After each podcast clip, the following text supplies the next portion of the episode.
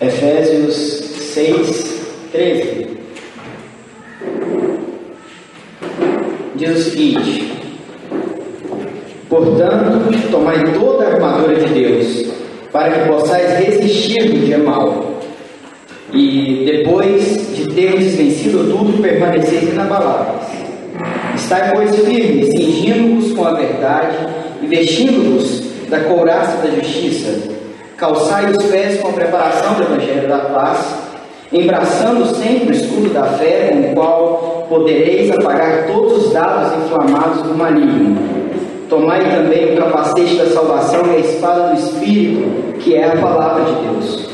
Com toda oração e súplica, orando em todo o tempo, no Espírito, e para isto, vigiando com toda perseverança e súplica por todos os santos. A minha parte ficou a última, o último objeto da armadura de Deus, a espada, a espada do Espírito. E Paulo aqui ele vai falar, ele vai comparar a espada do Espírito com a espada romana, a espada curta que os soldados romanos usavam. E é uma arma para combate corpo a corpo. Então é a única arma da armadura que a gente consegue ver aqui que utiliza o ataque para sua defesa. E essa espada sempre andava com um soldado romano ao seu lado ali no cinto, para que quando fosse necessário ele usasse.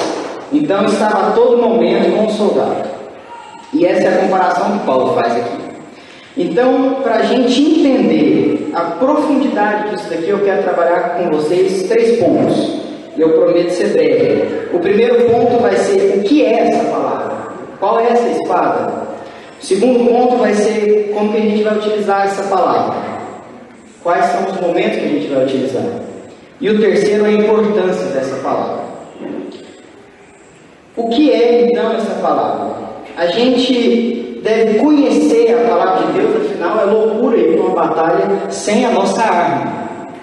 E essa palavra é a Bíblia Sagrada, que possui seus 66 livros, todos eles inspirados pelo Espírito Santo. 2 Timóteo 3, 16 e 17 vai falar isso para a gente.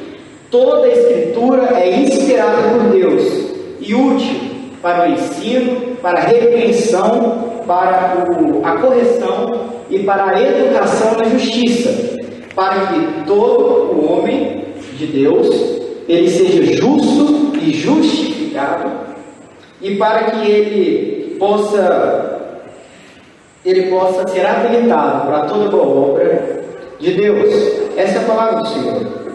A palavra do Senhor é a voz de Deus em língua humana.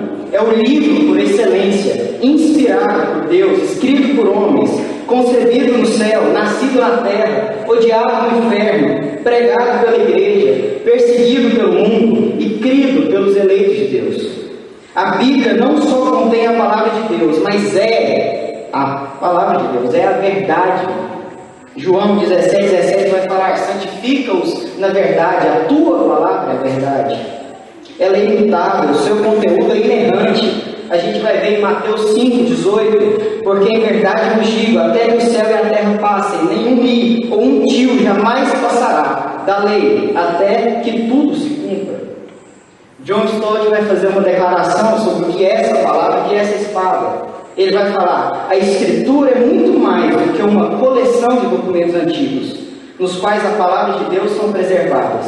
Ela não é uma espécie de museu no qual a palavra de Deus fica exibida como vitrines, como relíquia ou fóssil. Ao contrário, é a palavra viva para pessoas vivas de um Deus vivo. É mensagem contemporânea para o mundo contemporâneo. Essa é a palavra do nosso Senhor. A palavra do nosso Senhor, ela é viva e eficaz, mais cortante do que qualquer espada de dois gumes, capaz de dividir juntas e medulas, espírito e alma. Ela não volta vazia, ela é viva e nós temos que crer nisso. Nós temos que viver essa palavra como palavra que tem poder para transformar vidas. Essa é a arma que nós temos em Cristo Jesus. Essa é a arma que nós não podemos ir para a guerra sem ela. Agora vamos ver como que a gente vai utilizar essa arma. Eu quero que vocês abram suas Bíblias lá em Mateus 4, de 1 a 11. Mateus capítulo 4, versos 1 a 11. E aqui eu quero trabalhar três momentos pelos quais a gente vai ver como a palavra é utilizada. Diz assim o texto: A seguir foi Jesus levado pelo Espírito ao deserto, para ser tentado pelo diabo. E depois de jejuar 40 dias e 40 noites, teve fome. Então o tentador, aproximando-se, lhe disse: Se és filho de Deus, manda que essas pedras se transformem em pães. Jesus, porém, respondeu: Está escrito: Não só de pão viverá o homem, mas de toda palavra que procede da boca de Deus. Então o diabo levou a cidade santa, colocou sobre o pináculo do templo e lhe disse: Se és filho de Deus, atira-te abaixo. Porque está escrito: Aos seus anjos ordenará teu respeito, que te guardem, e eles te susterão nas tuas mãos, para não tropeçares nenhuma pedra. Respondeu-lhe Jesus: Também está escrito: Não tentarás o Senhor teu Deus. Levou ainda o diabo a um monte muito alto, mostrou-lhe todos os reinos do mundo e a glória deles. E lhe disse: Tudo isto te darei, se prostrado me adorares. Então Jesus lhe ordenou: Retira de Satanás, porque está escrito: Ao Senhor teu Deus adorarás e só a Ele darás culto. Em Mateus, aqui, a gente vai ver o exemplo do Senhor Jesus em um momento crucial do seu ministério, que vai nos ensinar sobre o poder da palavra. E aqui eu quero falar crucial, porque aqui começa o cumprimento de uma profecia que está lá em Isaías 49, 2, que vai falar que o Senhor faria da boca do seu servo messiânico como espada afiada. Aqui essa profecia começa a ser cumprida. E é um momento muito crucial, porque aqui começa uma trama da Trindade, em que o Pai, ele reconhece o Filho, o Espírito Santo desce sobre Cristo, e Cristo é impelido a ir ao deserto. E lá ele seria aprovado como eleito de Deus, pagando o pacto de obras que tinha sido firmado lá no Éden, que nós desobedecemos, que agora ele ia ser pago por Cristo. E ele ia sedimentar o caminho para o pacto da graça, pelo qual eu e você fazemos parte.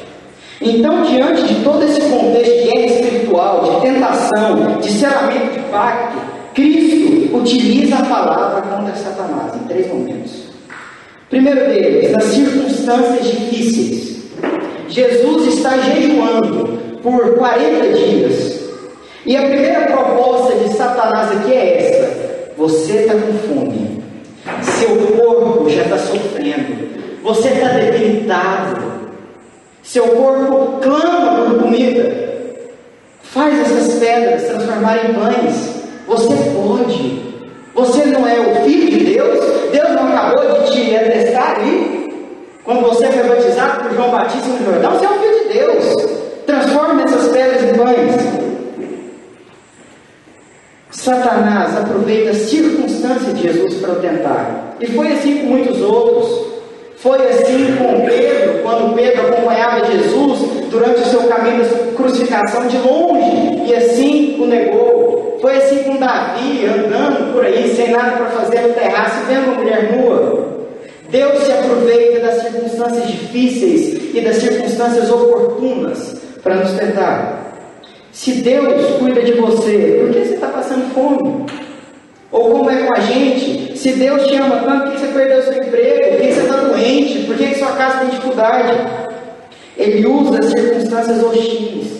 Jesus estava no deserto, sozinho, 40 dias, cercado de feras, com fome. Só podemos fazer uma coisa nesse momento, que é empunhar a palavra de Deus e ir para a sua presença. E a própria resposta de Cristo foi essa: Não só de pão viverá o homem, mas de toda a palavra que procede de Deus. Segundo momento, no campo religioso, aí o diabo ele muda a sua estratégia aqui. Agora Satanás fala assim: Ah, você usou a palavra, então vou usar a palavra também. Irmãos, você pode não saber de Bíblia, você pode não gostar de ler a palavra, mas eu tenho que falar que o diabo sabe muito bem a Bíblia. E ele é um péssimo exegeta. Ele lê ela tudo bagunçado, de propósito. Porque a palavra para o diabo é texto distorcido. Ela não é para salvar, ela não é para ensinar, ela não é para repreender, ela é para minar sua fé. A palavra de Deus na boca do diabo não é palavra de Deus. Palavra de Deus na boca do diabo é palavra do diabo. Porque não existe meia verdade, não existe verdade distorcida. A verdade é só uma e ela procede de Deus. Olha o que o texto vai falar então, Mateus 5. Então, o diabo levou a cidade santa, colocando sobre o pináculo do templo, e lhe disse: Se és filho de Deus, atira-te abaixo, porque está escrito: aos seus anjos ordenará com respeito que te guardem, e eles te susterão nas suas mãos, para não tropeçares em alguma pedra. Respondeu Jesus: Também está escrito: Não tentarás o Senhor teu Deus. Satanás cita as escrituras aqui, ele cita Salmo 91, 11 12. Só que tem um pequeno problema: Satanás ele distorce completamente o sentido original do texto. O sentido original aqui do texto é uma exortação à confiança em Deus.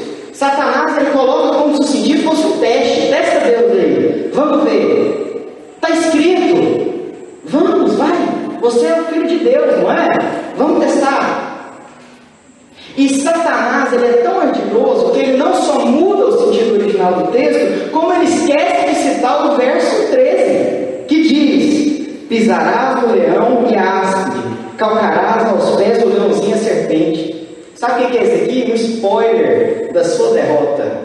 Lembram Gênesis? E o filho do homem pisará a cabeça da serpente? Não, o diabo mentiu isso aqui, ele parou no verso 12. Porque ele sabe da sua derrota e ele vai manipular a palavra para minar a nossa fé e para nos destruir. Quantas igrejas nós vemos hoje que o diabo tem distorcido a palavra de Deus? Quantos estão sendo enganados por um falso evangelho? E como se defender disso, sendo que nós mesmos sabemos identificar o que é a palavra de Deus e o que não é? Aqueles que não conhecem a palavra, por consequência, não conhecem o seu pastor, não conhecem o Senhor dessa palavra. Eu costumo brincar que normalmente quando você tem relacionamento com uma pessoa, relacionamento profundo de tempos, você não precisa que ela se identifique no telefone. A pessoa pode ligar com um desconhecido Vai falar, oi Rubens, tudo jóia? E aí, a gente vai lá aquele dia, tinha combinado e tudo mais. Não precisa falar, oi Rubens, aqui é seu amigo de 10 anos, eu moro na Rotal, fulano, lembra de mim? Não. Você conhece a voz, você conhece o trejeito, o jeito de falar, o jeito de, de dar oi. Só do oi você já sabe quem é. Assim tem que ser a nossa vida com Deus. Nossa vida de oração, nossa vida de leitura da palavra. Não podemos deixar que a relativização da verdade aconteça nos nossos corações. E isso só acontece lendo a palavra, estudando a palavra, meditando nela de noite. Afinal, aquele lá do Salmos 1 que é bem-aventurado, ele é bem-aventurado porque antes do seu prazer está na lei do Senhor, e na sua lei medita de dia e de noite. E ele é como árvore plantada junto à corrente de águas, que no devido tempo dá o seu fruto, e a sua folhagem não murcha. Ele está na palavra constantemente. Terceiro, nas falsas promessas. Mais uma vez o diabo vai mudar aqui a sua estratégia. E agora vamos ler o texto. Olha o que Mateus 8 fala. Levou ainda o diabo em um monte muito alto, mostrou-lhe todos os reinos do mundo e a glória deles. Ele disse: Tudo isso te darei se prostrado me adorares. Então Jesus ordenou: Retira Satanás, porque está escrito: Ao Senhor teu Deus adorarás, e só a ele darás culto. Lucas vai descrever, Lucas 4, que conta esse mesmo episódio, vai descrever uma questão muito interessante. Ele vai falar que o diabo disse: Dar-te-ei toda esta autoridade e a glória destes reinos, porque ele me foi entregue e eu dou a quem eu quiser. O diabo aqui, irmãos, agora ele é mentiroso e ele é estelionatário. Ele promete que ele não tem. Os reinos do mundo são do Senhor e do seu Cristo. Do Senhor é a terra e sua plenitude. Nem a chave da casa ele tem. Como é que ele vai ter o reino dos mundos? Amém. Nem o inferno é dele, gente. Essa é a isca perigosa do pecado. Promete o que não cumpre. Promete prazer e dá desgosto. Promete liberdade e escraviza. Promete, promete vida e mata. Não foi assim com Adão e Eva? nossos representantes? Não, essa história de morrer não é bem assim não. Deus contou, esse trem está bagunçado, vocês não vão morrer, morrer. Na verdade, os seus olhos vão se abrir e vocês serão como Deus. Vai ser bom demais.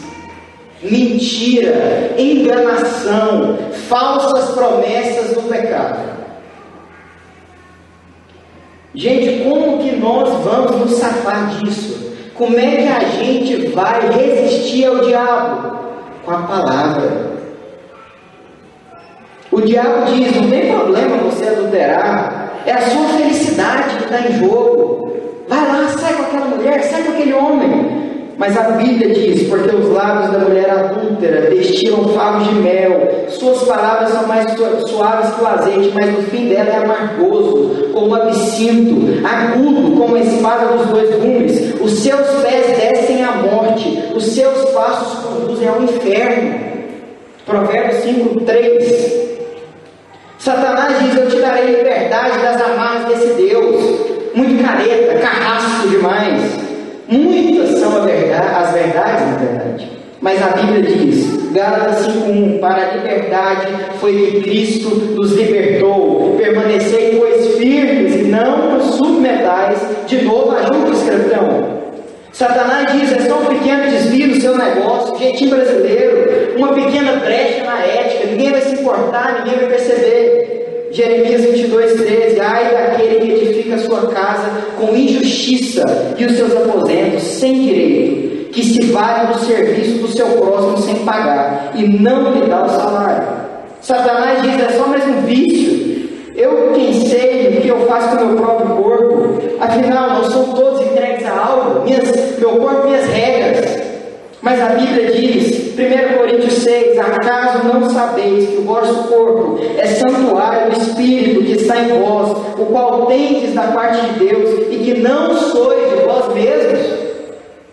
Precisamos ter a palavra gravada no nosso coração e preparada para o uso em todo momento. De que vale ir para a guerra, sendo que a espada está lá na cabeceira da cama mofando? Vale nada. Em terceiro e último ponto, a importância da palavra. Para frisar a importância de termos o conhecimento da palavra. Porque sem a palavra não tem armadura, irmãos. Sem a palavra não tem armadura. Cinto da verdade, João 17, 17, já falamos aqui, santificai-os na verdade, a tua palavra é verdade. A couraça da justiça, já falamos também, 2 Timóteo 3,16, toda a escritura é inspirada por Deus e útil para o ensino, para a repreensão, para a correção e para a educação na justiça. As sandálias do Evangelho, 1 Coríntios 15, 1 a 5. Irmãos, quero lembrar, lembrar-vos do Evangelho que preguei a vocês, o qual vocês receberam e no qual estão firmes. Por meio deste Evangelho, vocês são salvos, desde se apeguem firmemente à palavra que preguei a vocês. Caso contrário, vocês têm crido em vão, pois o que primeiramente quis transmitir foi o que recebi, que Cristo morreu pelos nossos pecados segundo as Escrituras, foi sepultado e ressuscitou no terceiro dia, segundo as Escrituras, e apareceu a Pedro depois dos doze. O escudo da fé, Romanos 10, 17, e assim a fé vem pela pregação, e a pregação pela palavra de Cristo. O capacete da salvação, João 5, 24, eu asseguro, quem ouve a minha palavra e crê naquele que me enviou, tem a vida eterna e não será condenado, mas já passou da morte para a vida. Se você não sabe Bíblia, você é um vulnerável. Porque a armadura está frouxa, está solta. É igual calça sem cinto, caindo. É igual uma blusa GGG para alguém que usa P. E a armadura solta abre brecha demais. Irmão, você pode ser crente, você pode amar a Deus, você pode ir na igreja, louvado seja o nome de Deus por isso. Mas você vai apanhar demais nessa guerra. Demais. Porque aquele que vai para uma guerra sem a arma é como uma criança, é fácil de ser enganada. Quando eu era criança, minha avó costumava fazer mágica comigo eu achava aquilo o máximo. Ela conseguia fazer subir uma moeda da mão e tirar ela da minha orelha. Gente, ela escondia a moeda na mão, botava atrás dela, enfiava no bolso. Era fácil demais me enganar. Aquele que não tem a palavra é fácil de ser enganado. Essa pessoa realmente não vai contribuir com nada, não vai ter vida cristã, não vai contribuir na igreja, não vai, não tem sustento, não tem aporte, o coração queima, porque não tem a palavra que presta na sua vida. Tem um comentário do Eugene Peterson, um livro muito, muito bom, chama Eat This Book, e ele vai falar o seguinte sobre a palavra.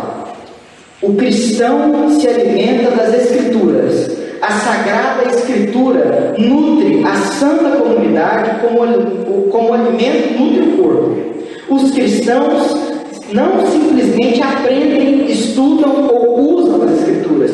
Nós assimilamos, a levamos em nossas vidas de tal forma que seja metabolizada em atos de amor, copos de água fria, missões por todo o mundo, cura, evangelismo, justiça em nome de Jesus, mãos levantadas em adoração ao Pai, pés lavados na companhia do Filho. Sem palavra não tem vida cristã. Sem palavra você não ora, não jejua, não vive no caminho, não luta, não resiste às tentações, não ganha guerra. Nem vocabulário para você adorar o santo do santo você tem. Aí tem mesmo que pedir para outras pessoas mais crentes orarem por você e você mesmo ora, porque nem argumento, nem palavras você tem. Não tem. Não tem conhecimento para viver a plena vida cristã em Cristo. E então, a profecia de Isaías, ela se cumpre plenamente no final dos tempos, quando Jesus ressurreto voltar, como está escrito lá em Apocalipse 1,16. Tinha na mão direita sete estrelas, e da boca saía uma afiada espada de dois gumes. O seu rosto brilhava como o sol na sua força. A gente pode escolher não participar disso aqui. A gente pode entender que a palavra não é para a gente. A gente pode entender que isso daqui não é palavra de Deus. Mas ela é uma espada de dois gumes. E a palavra de Deus não volta vazia. Ela vai ser útil tanto para salvação quanto para condenação. Nós podemos escolher não encarar isso aqui agora, encarar isso aqui hoje. Mas lá no juízo final, nós vamos encarar isso aqui. E você vai estar diante ou do Cordeiro de Deus, ou do leão que ruge da tribo de. Que Deus possa ter misericórdia da nossa vida. Que nós possamos entender que a palavra dele é palavra para a gente hoje. É palavra viva, é palavra que transforma. Que nós possamos entender que nós estamos em guerra. E que sem as escrituras não tem armadura nenhuma. Não tem vida cristã. Não tem boas obras, não tem missões, não tem nada. Que o Senhor tenha misericórdia de nós. Vamos orar mais uma vez? Senhor, meu Deus, muito obrigado, Pai, porque o Senhor ainda fala conosco por meio da tua palavra, Pai. Louvado seja o teu nome por isso. Louvado seja o teu nome, Pai, porque nós vivemos num país ainda em que a sua palavra é acessível a nós, Pai. E Senhor, nos perdoa, porque nós temos acesso a tamanho conhecimento, como foi falado aqui antes, tamanho gozo, tamanha alegria da tua presença, e nós menosprezamos isso, Pai. Senhor, meu Deus, como todo nós somos de ir para uma guerra sem nossa arma. Como todos nós somos de não gravar essa palavra nas nossas mentes, no nosso coração. Senhor, meu Deus, tenha misericórdia do teu povo, Pai. Nos ajude a ser um povo da palavra, um povo que vive nos teus caminhos, um povo que não é levado por qualquer vã doutrina que aparece, por qualquer filosofia, por qualquer falso profeta, Pai. Que nós possamos reconhecer a Sua voz quando ela é falada, que a Sua palavra mexa no nosso coração, Pai. Senhor, meu Deus, louvado seja o Teu nome, porque ainda hoje o Senhor fala porque ainda hoje o Senhor é vivo e é vivo nas nossas vidas, na nossa vida diária, na nossa vida como comunidade, Pai. Que a tua palavra nos sustente, Pai, independente da situação, que nós possamos vencer Satanás por meio da tua palavra. Dá-nos o conhecimento, Pai, dá-nos a vontade, dá-nos tanto querer quanto realizar, Pai. Que o Senhor tenha misericórdia da nossa vida. É que eu oro no nome do Senhor Jesus. Amém. Amém.